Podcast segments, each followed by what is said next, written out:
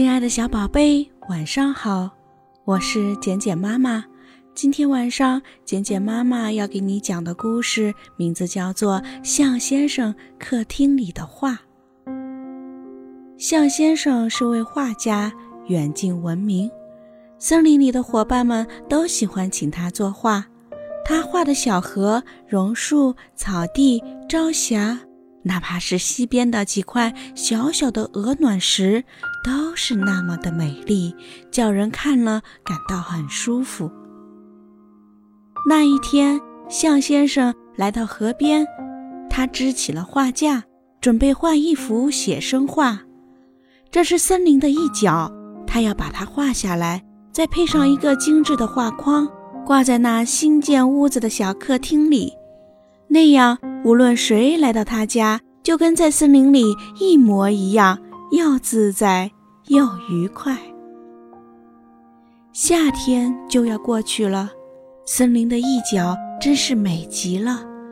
虽说地上开始有了落叶，可是森林还是那么的绿，绿得无边无际，好像你把世界上所有的绿颜料都用上，也画不尽似的。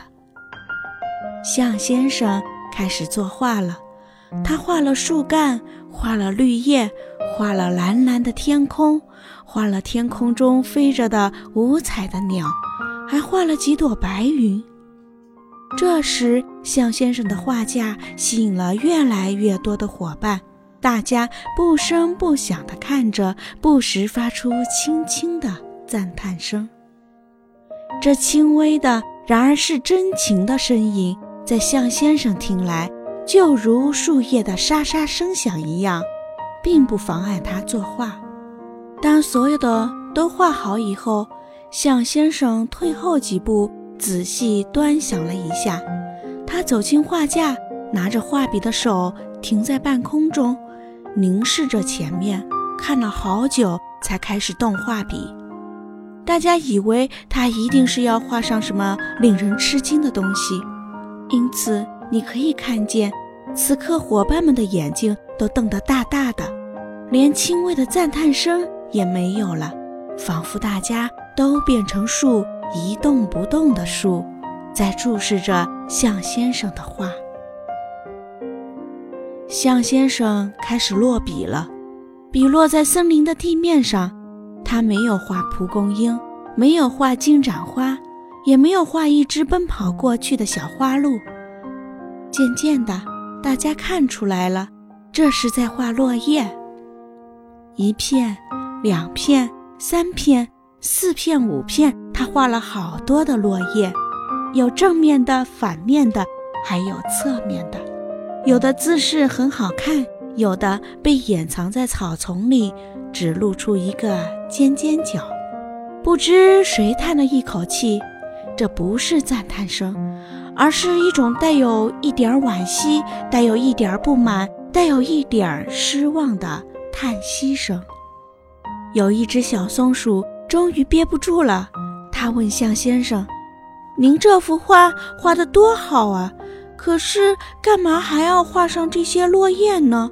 而且画得这么认真。”“是呀。”你省下时间来，还可以再画一幅更好的画呢。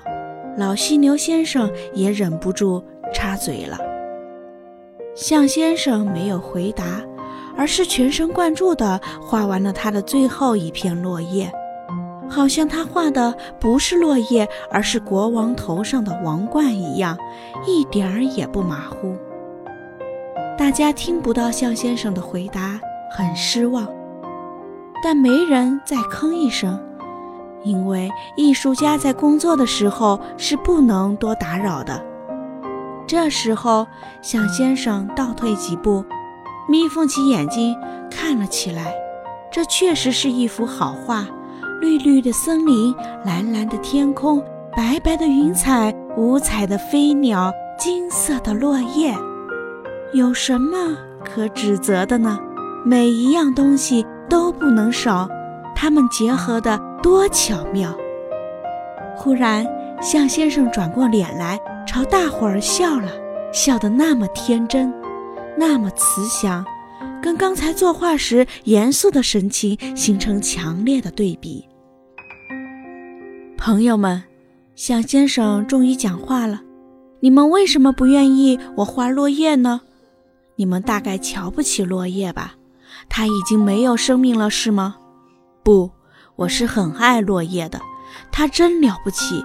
当它还是娃娃的时候。”那嫩绿的小芽给我们带来了希望，当它变成一片片绿叶时，带给我们阴凉，还给大树制造营养。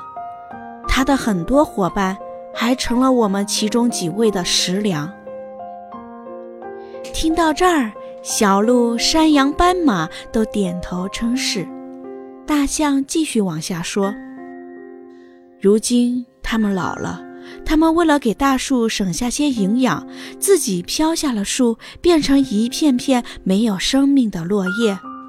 然后，他们把自己化作肥料，再钻进大树，变成春天的幼芽，夏天的绿叶，让大树长得更粗壮，让我们的森林越来越茂盛，越来越兴旺。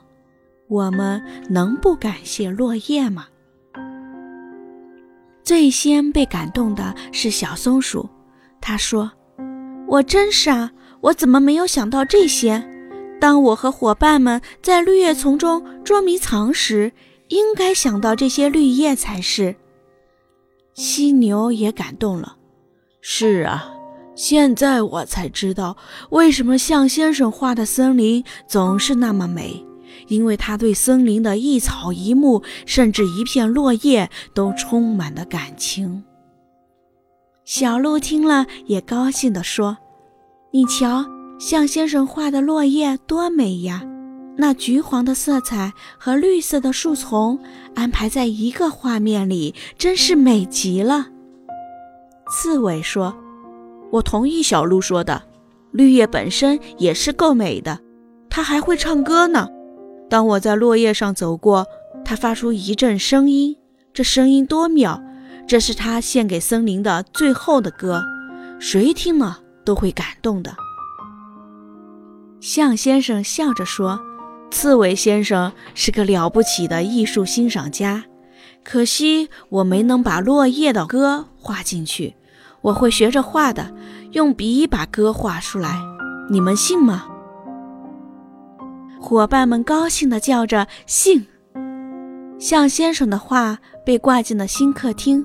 当大家欣赏这幅作品时，都会被画上的落叶所吸引。坐在向先生的客厅里，就像你坐在大森林里一样。